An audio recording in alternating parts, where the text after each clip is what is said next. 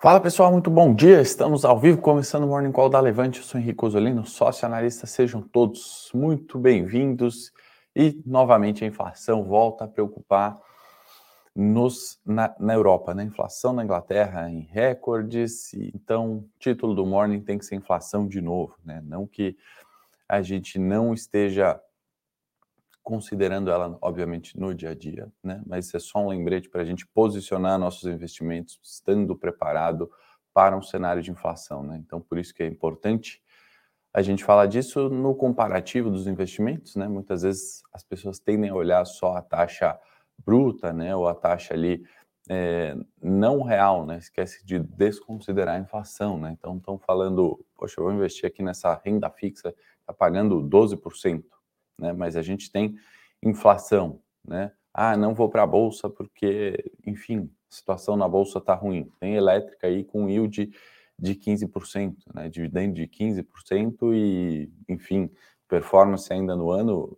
talvez é, muito mais positiva que a renda fixa, né? Então, nesse sentido, a gente tem que olhar e não, po não pode esquecer da diversificação. A gente vai comentar um pouquinho mais sobre Inglaterra, inflação no cenário internacional. Antes disso, vamos aqui passar é, pelos mercados, né, pelas bolsas ao redor do mundo. Começar pelas commodities hoje, né, o petróleo mais um dia recuando aí na casa de 1%, petróleo da WTI, 105 dólares é, o barril, o Brent também caindo 0,62, né, voltou ali para os 108 dólares o barril. Nesse momento, o Eurostox opera no terreno negativo, 1,81%, uh, principais bolsas ali uh, recuando. Acho que muito disso tem a ver, obviamente, com uh, inflação, com preocupação ali, né, de estagflação, que é aquele momento em, onde não tem crescimento do PIB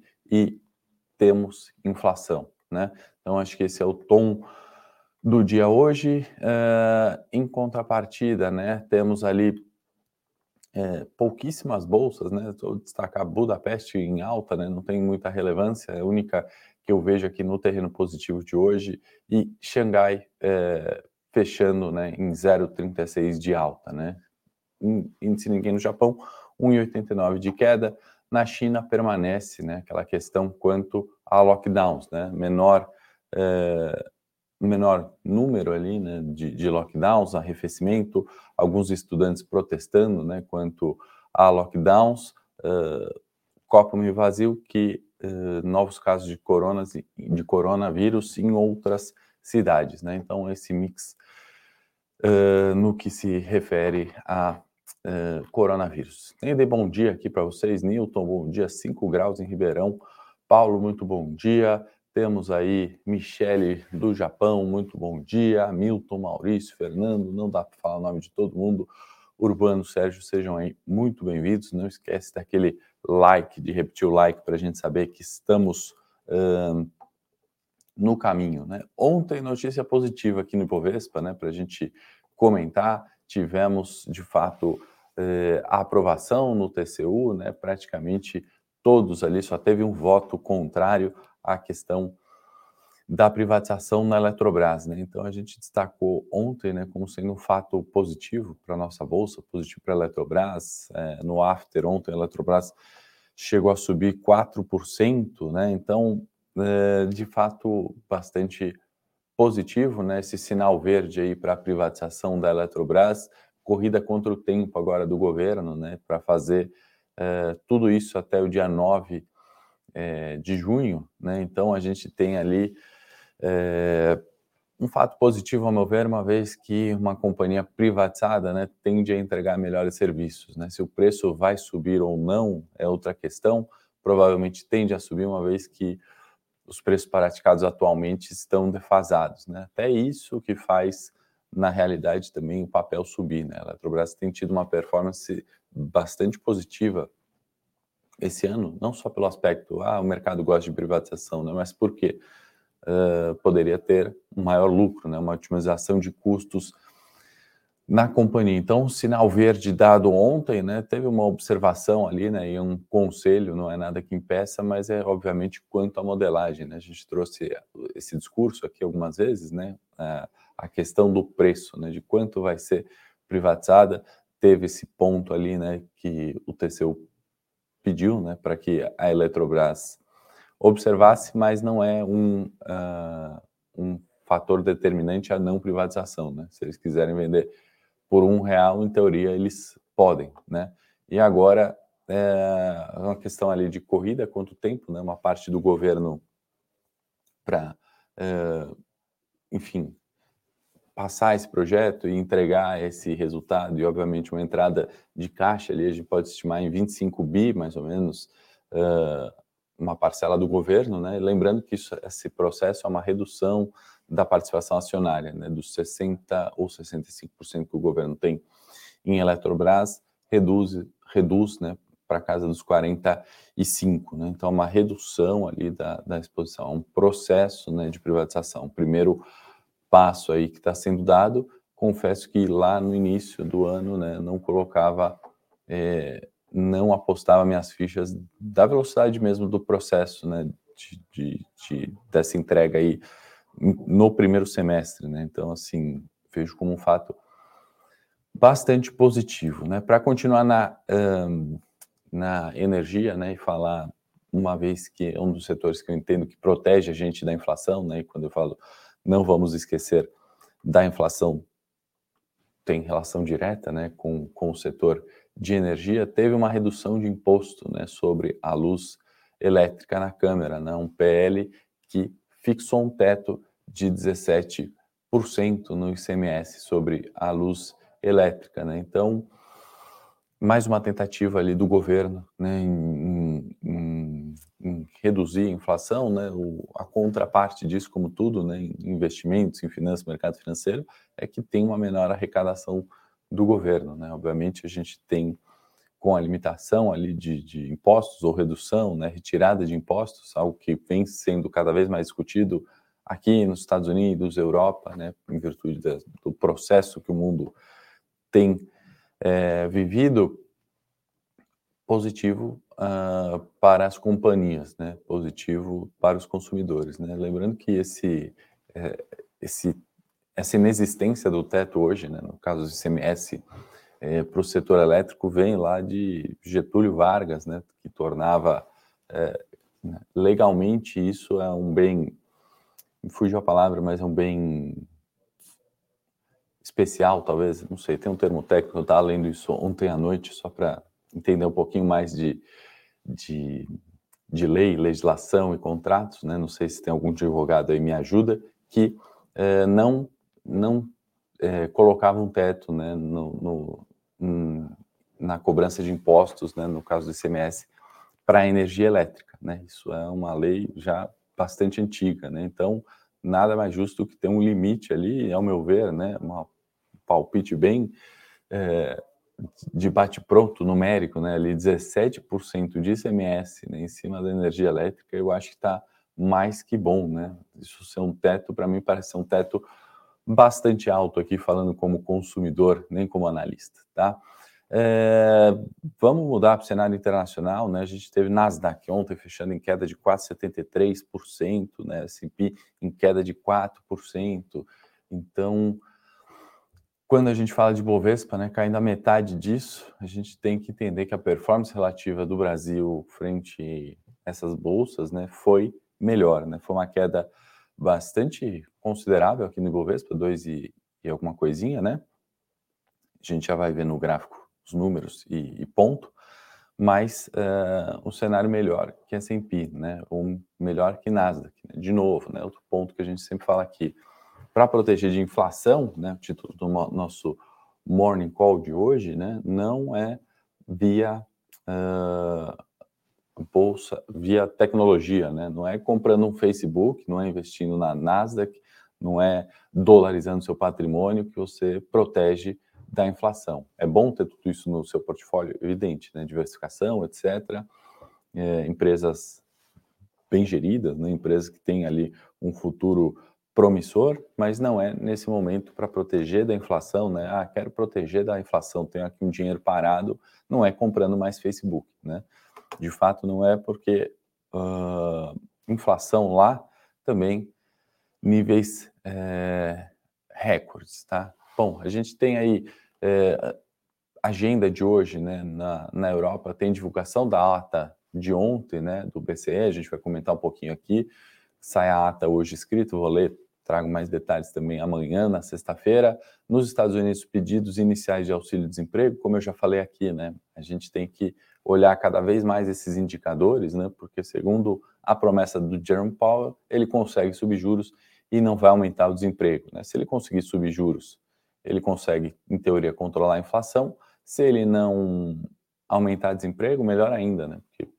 Podemos ter crescimento de PIB, afasta esse cenário de estagflação. Né? Na minha opinião, ser muito difícil né? nessa subida de juros, não aumentar a taxa de desemprego, especialmente nos Estados Unidos, onde estamos em níveis recordes de, de, de emprego praticamente, né? quase o nível é, pré-pandemia, né? 3,5% de desemprego, né? aproximadamente, nível baixíssimo. Expectativa para hoje, 200 mil, é, 200 mil pedidos, né? Então, um número que pode ser crescente, né? E isso seria ruim do ponto de vista né, de, de macro, tá? É, tenho aqui para a gente falar né, de inflação no Reino Unido, mais uma vez, inflação preocupando, né, uh, vindo numa máxima histórica novamente, né? Então, quando a gente fala de inflação, pessoal, não adianta a gente é, tapar o sol com a peneira ou achar que essa inflação não vem, ou que vai reduzir em abril. Ela pode até reduzir em abril, mas o fluxo do mundo, né, isso vem é, em virtude, pelo menos, da pandemia, se a gente considerar, né, de novo, o balanço do Fed, não é Europa, evidente, mas foi para 9 trilhões de dólares, né? A dívida nos Estados Unidos, né, são mais de 30 trilhões de dólares, né? Tem toda uma questão que foi sendo injetada liquidez nesse mercado é, com o intuito, né, obviamente, de, de, enfim, ajudar na pandemia, não matar negócios, não gerar desemprego, mas em algum momento, né, aqueles setores, né, e podemos falar de novo das techs, né, que foram uh, sendo extremamente valorizados na bolsa, né, múltiplos elevadíssimos, a correção é, é rápida, né, a queda nessas bolsas é rápida, né, só ver Nasdaq ou ontem, né, não preciso nem falar da queda dos 35% quase recente, mas ontem 4%, né? É, enfim, outros outros ativos, né, que estavam a preços extremamente elevados sem uma grande entrega, uma entrega de valor nesse exato momento. Né? O que a gente está tendo em contrapartida no setor elétrico, né? Numa Eletrobras da vida tem todo um risco de ingerência, etc. Mas está se valorizando a energia. Né? Uma Petrobras tem todo o risco de ingerência, volatilidade, etc., mas vem também se valorizando no ano. Né? Então, são setores né, que a gente muitas vezes não olha ali, né? ou, enfim, deixa de lado porque é velha economia, né? ou porque é uma estatal, e estão é, gerando é, performance. Tá? Na quarta-feira, então, foi divulgada a inflação anualizada na zona do euro, 7,4% em abril nessa inflação referente ao ano, tá? É, isso já tinha sido colocado esses níveis em março desse ano, tá? No Reino Unido, em abril, essa inflação analisada chegou a 9%, né? É, se a gente comparar no, no, mês contra mês, né, uma alta bem significativa, não sei se você lembram, mas foi 7 né? Então, assim, é, isso não acaba em um mês, em três meses, né? Isso vai levar um processo, né? Inclusive, o ministro de Finanças lá acabou comentando, né, que serão meses difíceis à frente, né? A maior inflação em 40 anos, nos Estados Unidos também, né? Daqui a pouco a gente vai falar que é a maior em 41 anos, né? Porque essa tendência de inflação, né, não é um processo, ao meu ver, pelo menos, depois vocês coloquem aí a opinião de vocês, deixem nos comentários. Não é um processo que encerra de uma maneira rápida nem abrupta, tá? Então, é, o aperto monetário é o, é o é o máximo que o Banco Central pode fazer, né? Então, com certeza, é subida de juros no mundo. Na subida de juros, o que, que vai valer a pena na renda fixa? Na subida de juros, o que, que vai valer a pena na renda variável? Na subida de juros, mais do que nunca, não vale ter dinheiro no colchão, você está perdendo muito para a inflação ou deixando de ganhar, tá? É, bom, tivemos também dirigentes nos Estados Unidos vindo mais ainda aqui para perto da gente, né? Já falando no cenário local, mas é, o dirigente é, do Fed, né? O, o nome dele é, é Patrick Harker, né? Ele acabou é, dando um sentido de urgência ali, né? Contra essa questão é, de inflação, né? Então, abre aspas, precisamos agir agora antes que as pessoas não acreditem mais que podemos controlar a inflação. E eu vou fechar aspas, vou adicionar que eu acho que o mercado já não está mais acreditando que o Banco Central né, tem essa capacidade de controlar a inflação com aumento de juros, né? Uma pela demora né, nessa, nesse aperto monetário, né? E outra porque, ao meu ver, pelo menos esse processo de inflação se acelerou com a questão de pandemia e essa normalização das cadeias, demanda, oferta, eh, produção, eh, confiança no consumidor para comprar, né, confiança eh, da indústria né, em produzir também, e normalização de preços né, que subiram, né, as commodities, matéria-prima subiu, enfim, né, o aço subiu para a construção, etc. Né, isso leva é, um tempo e está na economia real, né? Está no nosso dia a dia, está na confiança da gente querer gastar mais na compra do imóvel ou na compra da roupa, está no quem faz o imóvel é, não querer repassar tanto o custo dele porque tem um sentimento que a, as vendas vão aumentar, então não precisa repassar tanto e aí diminui margem no período, mas lucra mais lá na frente, né? Então esse processo que, ao meu ver, é o que normalizaria a inflação, vai uh, levar um tempo, tá? Deixa eu colocar aqui gráfico de Ibovespa na tela para a gente observar a queda de ontem, né, e reforçar nosso comentário técnico uh, sobre a sobre os 107 mil pontos. Produção me ajudou aí, obrigado. Temos aqui, né, ontem queda 106.247 pontos, fechamento do Ibovespa, queda de 2,34%, como a gente falou, melhor que o Nasdaq, né, nessa comparação um para um, e ainda o processo né, do teste dos 107 mil pontos, né, aquela linha que a gente colocou aqui na última semana, né, e aí a gente falava fechamentos acima do 107, melhor dos mundos, aconteceu na segunda e na terça, é, fechamento abaixo, a gente tem que observar se não vai buscar o 102, então pontos mantidos para essa semana e nosso retângulo aqui né, de projeção, né, falando, olha, Ibovespa testa esse 107 nessa semana para definir né, se é 102 ou se é 112 mil pontos. É, ontem foi um dia negativo, né, fechando aí 800 pontos abaixo, né, um fluxo negativo ali, volume também não desprezível, né, volume ali na média mais ou menos do Ibovespa vamos continuar observando né, para essa semana é, comportamento em torno de 107. Né? Hoje me parece ser um dia mais negativo para a Ibov mesmo, a gente deve ter é, ainda uma continuidade do movimento de queda, pelo menos na abertura, nas primeiras horas. Obrigado, José Vitor. Está falando aqui, professor, é você, José, muito obrigado aí pelo comentário. Bom dia, Antônio, chegando agora. McDonald's está oferecendo 25 dólares a hora, né, Fabiano? Perfeito. Então, às vezes, aquele nível de emprego né, não, não se sustenta muito eh, no longo prazo. Né? Não sei em qual estado ali ou região né, que você está falando dessa hora do McDonald's, mas isso é um exemplo que eh, muitas vezes né, tem excesso de emprego e excesso de emprego não significa maior produtividade. Se não tem produtividade numa economia, de fato, começam, né, a, a recessão pode acontecer, né, porque aqueles 3% de desemprego, na realidade, não são 3%, né, poderiam ser 8% e a economia continuar funcionando normalmente, tá? É, que mais? Fabiano está perguntando, como se diminui a taxa de emprego onde as pessoas não querem trabalhar? Tem muita oferta de emprego aqui nos Estados Unidos, mas muito querem viver de auxílio-desemprego. Perfeito, né? Mais um fator ali, é, o auxílio desemprego é, acabou também afetando isso. Né? A pessoa, por medo, né, de, ou por receio, acaba ficando em casa, não vai lá para o pub, por exemplo, servir cerveja, né? Fica em casa, não vai para o escritório trabalhar, né? Ou, é, enfim, né? Essa troca aconteceu, né? Isso diminuiu, mais um fator que diminui a produtividade e, ao meu ver, vai, obviamente, é, impactar né, na inflação. Bom, pessoal, então é isso.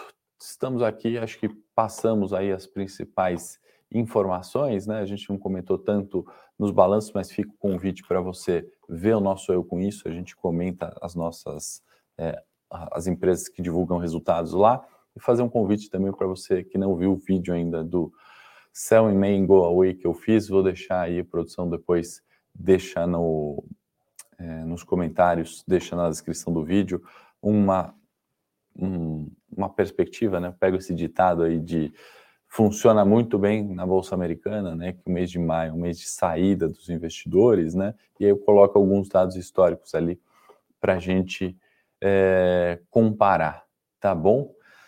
No mais é isso, pessoal. Um bom dia a todos. Hoje não tem live de opções, não, galera. Não tá nada agendado para hoje, tá bom? Vou mandar lá votação depois para vocês sobre a live mensal, para vocês escolherem o horário, tá bom? O horário e dia. Então é isso, pessoal. Um bom dia a todos. Amanhã estou de volta na sexta-feira para a gente comentar mais sobre o Banco Central Europeu, mais sobre é, fechamento da semana, né? Sempre importante do, do ponto de vista técnico, aspecto de ponto de fechamento de Bovespa. E desejo a todos vocês um excelente dia, excelente, excelentes negócios. Um grande abraço.